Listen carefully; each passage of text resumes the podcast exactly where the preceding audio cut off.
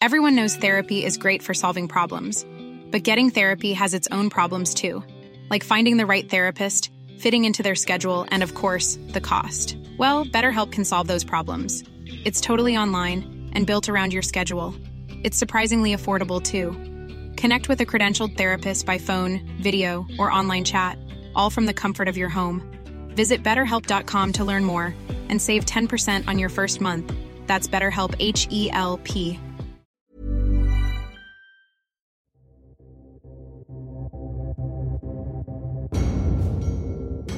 Ucrania ha desaparecido de las noticias, pero no de la realidad.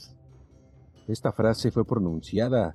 hace unos días por Josep Borrell, jefe de la diplomacia de la Unión Europea, y no es para menos. La inesperada guerra entre Israel y Gaza ha girado la mirada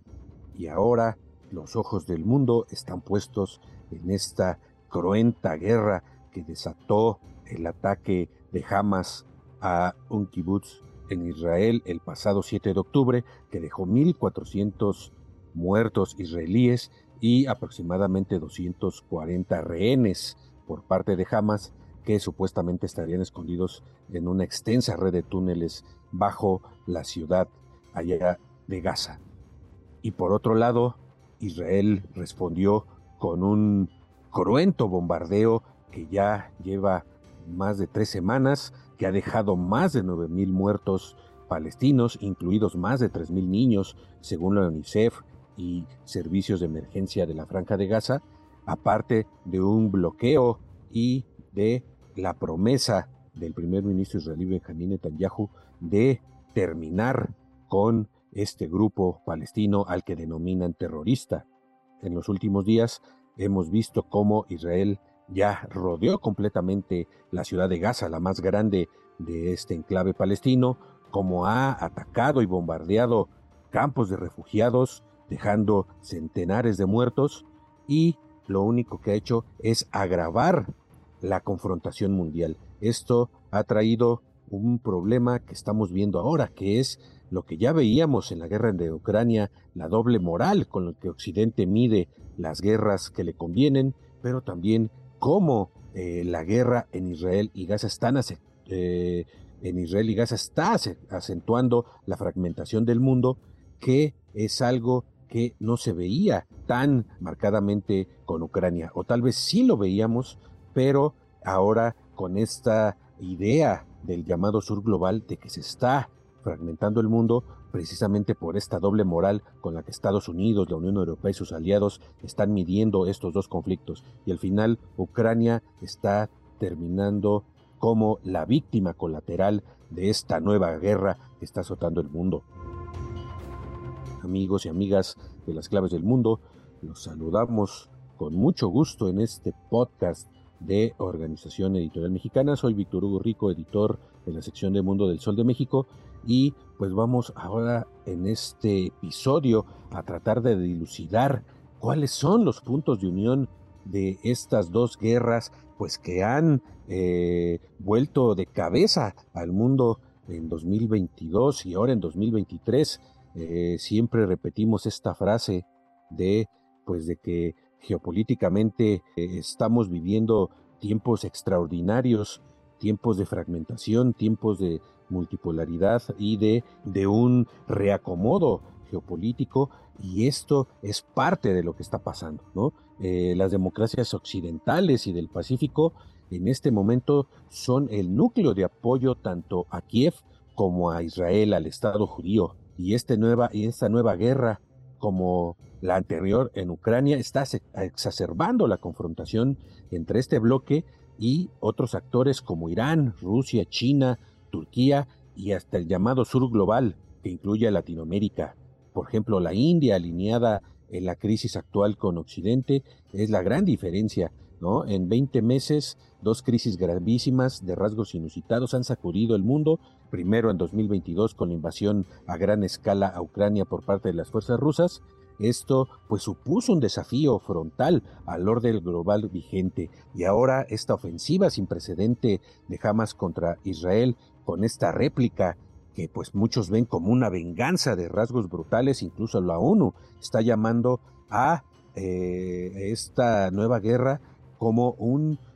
peligro de genocidio por parte de Israel sobre los territorios palestinos. Los dos conflictos ciertamente no están conectados, tienen dinámicas y reacciones específicas, pero en términos geopolíticos están muy unidos por todas las consecuencias que están llevando tanto para Europa como para Estados Unidos y también para los reacomodos en el llamado sur global. En términos geopolíticos, uno busca la voladura del proceso de acercamiento de Ucrania a Occidente y el otro pues en un, eh, como se decía en un principio, tal vez estaba buscando eh, también volar la normalización de las relaciones entre Israel y otros países árabes. Eh, Ucrania y el apoyo occidental pues termina siendo esta víctima colateral de la guerra entre Israel y los palestinos. la desorientación que está causando, sobre todo también en la opinión pública de Occidente, la guerra entre Israel y Gaza, y las posturas de los aliados, principalmente de Estados Unidos y la Unión Europea, están, eh, van a provocar un rechazo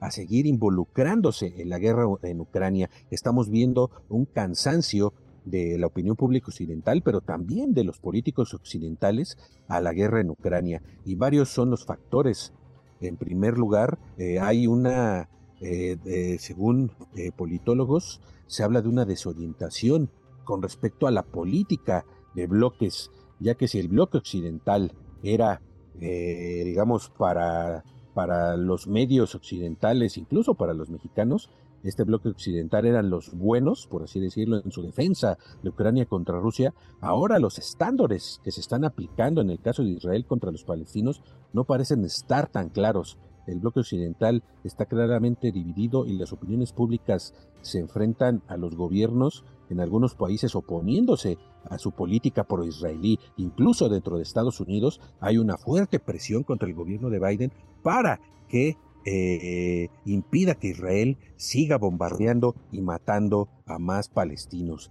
Hasta una parte de los judíos en Estados Unidos está protestando ante el gobierno de Joe Biden y también ante el gobierno de Benjamin Netanyahu, que está llamado el gobierno más ultraderechista en la historia de Israel. No en nuestro nombre, es lo que dicen incluso estos grupos de judíos, pues denominados de izquierda. Por parte de, eh, si por un lado, incluso la propia presidenta de la Comisión Europea, Ursula von der Leyen, hace un año decía que cortar, por ejemplo, los suministros era un acto de guerra criminal de Rusia y, del presidente Vladimir Putin contra Ucrania por ser eh, contra la población ucraniana, ahora sostiene lo contrario. En el caso de el ataque y del cerco que mantiene Israel sobre la franja de Gaza y sus ciudadanos, ya que no ha permitido entrar más que unos cuantos camiones de alimentos, de medicinas, de agua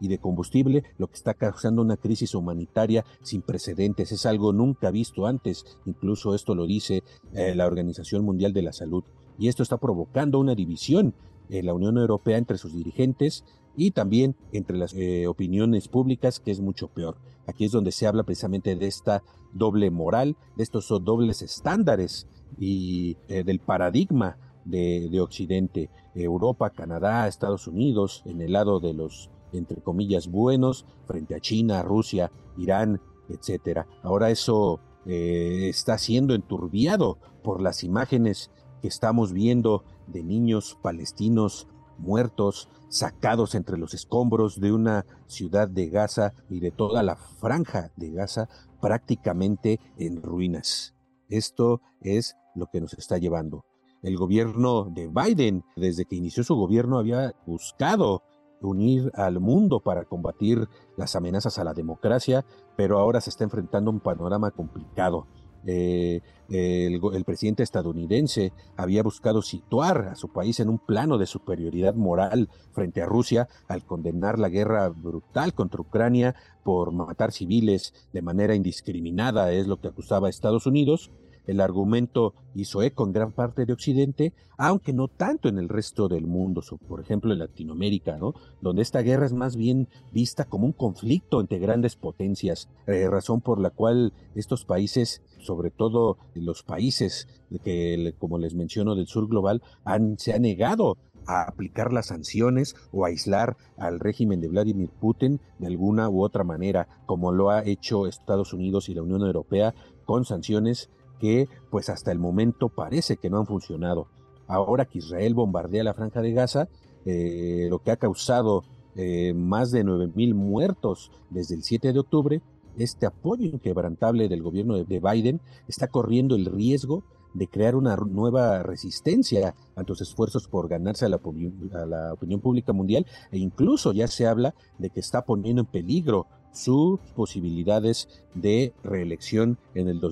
2024 previsiblemente frente al expresidente Donald Trump si es que Donald Trump libra todos sus eh, conflictos y sus batallas judiciales que son pues bastantes. En un discurso en el despacho Oval hace unos días, Biden eh, puso en el mismo plano el apoyo de Estados Unidos a Ucrania e Israel y describió ambas naciones como democracias que combaten a enemigos decididos a aniquilarlas eh, por completo. Y, eh, pero el contraataque de Israel a Gaza, sus amenazas, más bien su ya inicio de la invasión terrestre y la cercanía de Estados Unidos como aliado, como su aliado más importante en Medio Oriente, ha provocado denuncias de hipocresía por parte de políticos, de gobiernos, eh, sobre todo de gobiernos árabes y de la opinión pública mundial cada vez más la de región de Medio Oriente se está eh, perfilando como un frente renovado en la influencia precisamente por este llamado eh, sur global, que es el nombre colectivo de las naciones en desarrollo de África, Asia y América Latina, que enfrenta a Occidente con Rusia y China. Según Clifford Kopchan, que es el presidente de Eurasia Group, esta organización de evaluación de riesgos globales con sede en Nueva York, eh, según este politólogo dice que la guerra en Medio Oriente va a abrir una brecha cada vez mayor entre Occidente y países como Brasil o Indonesia, países clave del sur global. Esto va a dificultar aún más la cooperación internacional para Ucrania, como la aplicación de sanciones a Rusia, es lo que está diciendo. Por ejemplo, el presidente Luis Ignacio Lula da Silva criticó el suministro estadounidense de armas a Ucrania por alentar la guerra pero culpó a ambas partes del conflicto y se ofreció a fungir como mediador. Brasil, como la nación que preside, eh, que está al frente del Consejo de Seguridad de Naciones Unidas en estos días, redactó una resolución de cese al fuego humanitario en Gaza que también condenaba de manera explícita los ataques terroristas de Hamas, pero ponía precisamente sobre la mesa este doble rasero que está utilizando Occidente después de que Estados Unidos vetó esta resolución eh, en la ONU por no mencionar el derecho de Israel a la autodefensa, el embajador de Brasil en la ONU manifestó que cientos de miles de civiles en Gaza no pueden esperar más. De hecho, han esperado demasiado. Los líderes árabes también, entre ellos el presidente de Egipto, Al-Sisi, el general Al-Sisi, el rey de Jordania, Abdalá II, eh, eh, Arabia Saudita, eh, también Turquía están arremetiendo contra lo que califican como la doble moral en los discursos pronunciados por Estados Unidos ante la invasión rusa a Ucrania, por un lado, y ante la ofensiva israelí contra Gaza. En cierto modo, también este conflicto estamos viendo que ha beneficiado al Kremlin, al gobierno ruso, ya que ha desviado la atención de la guerra en Ucrania y está mejorando de una forma pequeña, pero lo está haciendo la imagen de Rusia en Medio Oriente y el sur global. Y al mismo tiempo está utilizando precisamente esta confusión internacional para renovar los ataques masivos con drones y con misiles en varias partes de Ucrania y pues esto ante la mirada pues atónita del mundo, sobre todo de Estados Unidos y de Europa, que en estos momentos pues han cambiado sus prioridades. Eh, en los últimos días el presidente Vladimir Putin ha intentado recuperar parte de la influencia perdida por Rusia en la región al enviar también fuerzas militares a las guerras civiles en Siria, en Libia. Además, está estrechando bastante los lazos con Irán, país que Israel considera una amenaza para la seguridad nacional de su país y que está acusando de estar también apoyando a Hamas en esta arremetida contra Israel. Eh, la Comisión Europea o Alemania, firmes eh, apoyos de Ucrania, han respaldado a Israel en su ofensiva también contra Gaza para castigar a, Hamas, pero Francia y Berlín también han prohibido las manifestaciones en favor de Palestina. Eh, por un lado, alentaron grandes manifestaciones cuando inició la guerra en Ucrania, pero ahorita eh, Francia, Alemania, aunados a Inglaterra, han hecho lo posible por prohibir toda manifestación de apoyo al pueblo palestino en las calles y han acusado a los que están apoyando al pueblo palestino de antisemitas. Esto junto con las embajadas de, Israel en, pues en prácticamente todo el mundo. Eh, del otro lado, los aliados de Rusia están compartiendo sus justificaciones para invadir Ucrania como la desnazificación, mientras que están tratando de genocida al Estado de Israel, aunque pues también esto es algo que este, es apoyado por la ONU, ya que eh, según eh, cifras de organizaciones internacionales, Israel desde el 7 de octubre que Hamas atacó territorio israelí, Israel ha matado más palestinos que eh, Hamas en 30 años ha matado israelíes. Esto pues, es una eh, cantidad y es una diferencia eh, brutal. Esto, pues, eh, todo esto no está haciendo más que acentuar la fragmentación del mundo que ya habíamos visto desde, la, desde el gobierno de Donald Trump, después de la pandemia, la guerra en Ucrania y ahora esta guerra en Gaza. por ejemplo, países como Argentina, India han mostrado solidaridad con Israel, mientras que otros simplemente han pedido una desescalada en las acciones bélicas, incluyendo pesos pesados regionales, como lo habíamos dicho, como Arabia Saudita, Egipto, Marruecos, Turquía, además de las potencias mundiales que son Rusia y China. Esto también hay que verlo así. Eh, los países árabes eh, están en un dilema, ya que hasta antes de, esto, de, esta, de esta nueva guerra estaban en un proceso de acercamiento con Israel, pero ahora están temiendo la reacción de su propio pueblo, según eh, explican politólogos del Instituto Internacional de Estudios Estratégicos de Londres. El politólogo Francis Hisborg dice que movilizar a la opinión pública en medio de tantas emociones y enojo es algo desconocido para estos países árabes, ¿no? Algunos gobiernos de árabes sienten que apoyar a Palestina tiene un precio demasiado alto, pero la posición de sus pueblos está unida indefectiblemente sobre la causa palestina y pues temen que si continuaban con el proceso de acercamiento a Israel podrían sufrir rebeliones internas. Esto es lo que está pasando, es lo que está dejando esta actual guerra eh, alrededor el del mundo, ¿no? Y también estamos viendo cómo las opiniones públicas occidentales ya cansadas de la guerra en Ucrania, frustradas por la falta de avances en la contraofensiva que anunció el presidente Volodymyr Zelensky hace unos meses, y en el caso de Estados Unidos, por una división también sectaria provocada por las posturas prorrusas, eh, en algunos casos de eh, pues los aliados de Donald Trump, se ve ahora golpeada por la diferencia de criterios y la confusión que hay en, eh, pues con respecto a esta postura de la invasión de Gaza por parte de Israel. Eh, Estados Unidos y la Unión Europea han buscado eh, mostrar un frente unido ante Israel y ante Ucrania. Sin embargo, como lo vimos el pasado 27 de octubre, Ucrania quedó completamente relegada de la cumbre que realizaron los líderes de la Unión Europea eh, precisamente, pues se supone que Ucrania iba a ser uno de sus principales puntos y pues el presidente Volodymyr Zelensky dio un discurso en la apertura por videoconferencia, ¿no? En la sesión inaugural de esta cumbre de la Unión Europea, pero inmediatamente después, ¿qué pasa? Los líderes de la Unión Europea se desconectaron por completo y pasaron a la orden del día, que era la guerra entre Israel y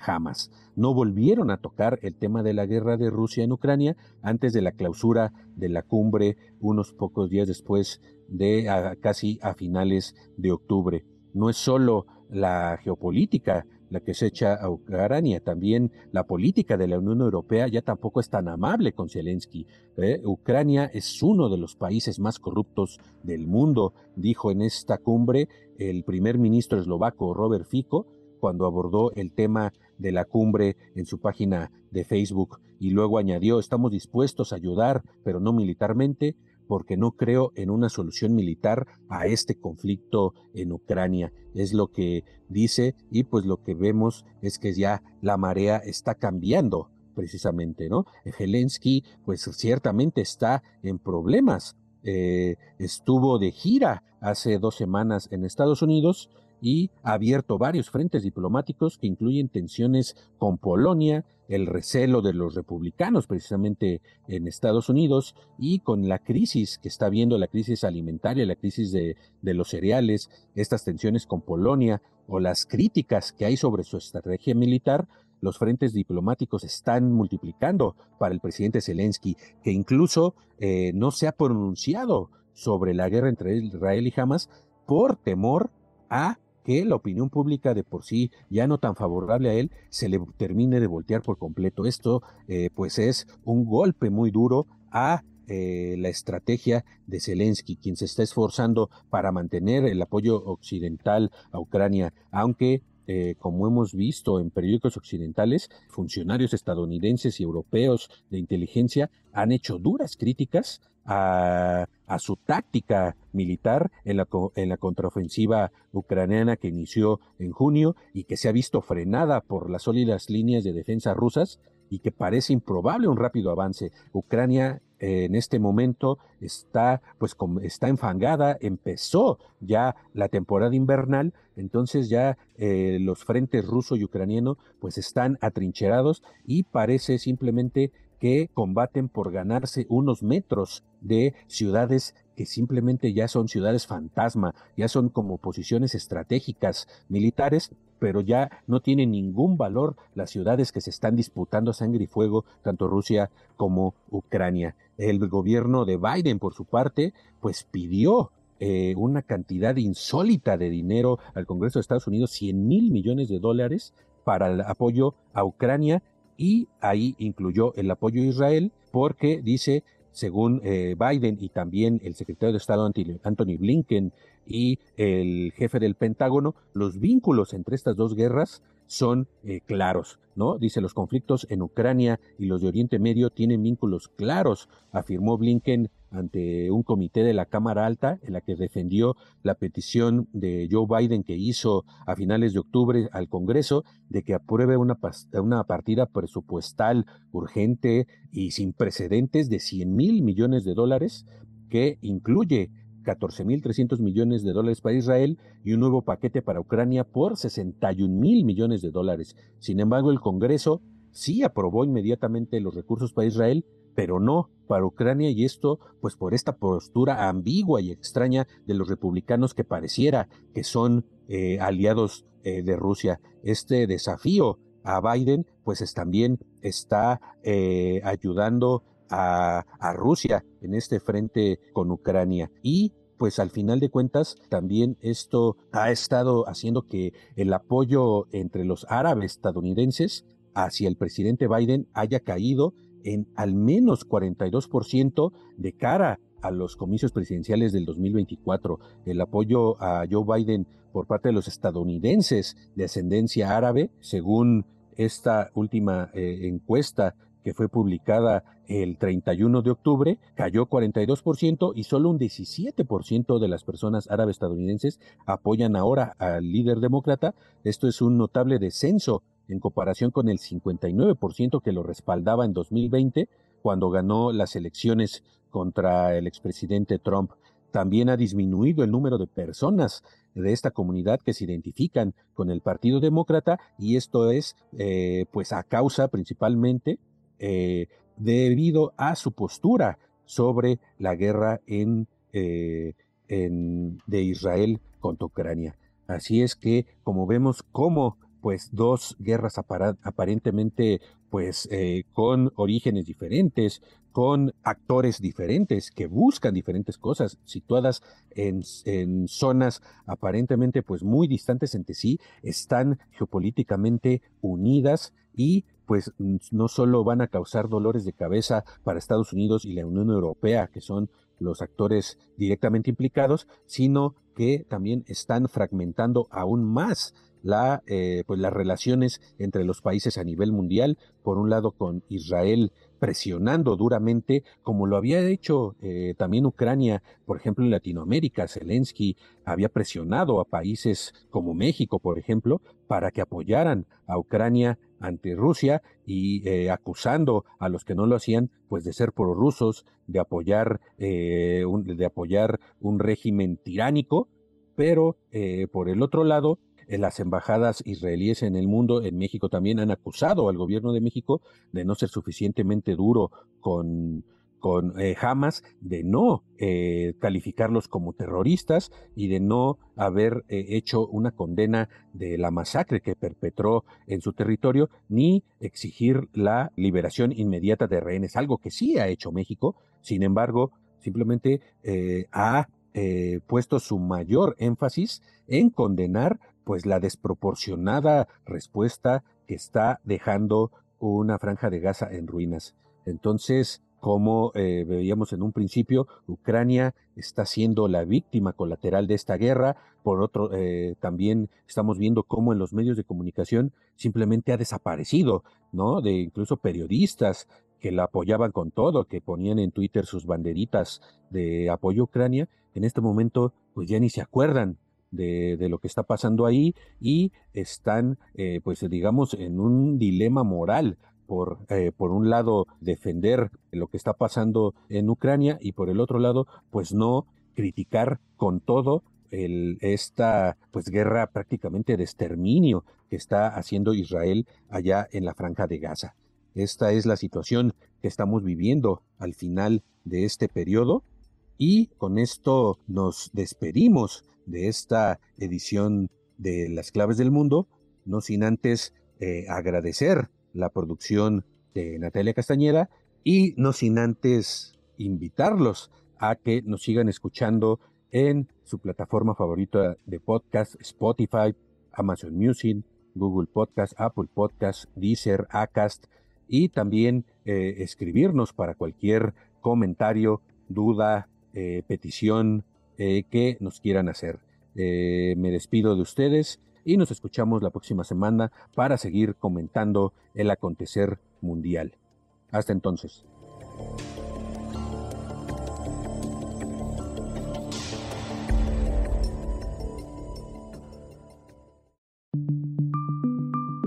Esta es una producción de la Organización Editorial Mexicana.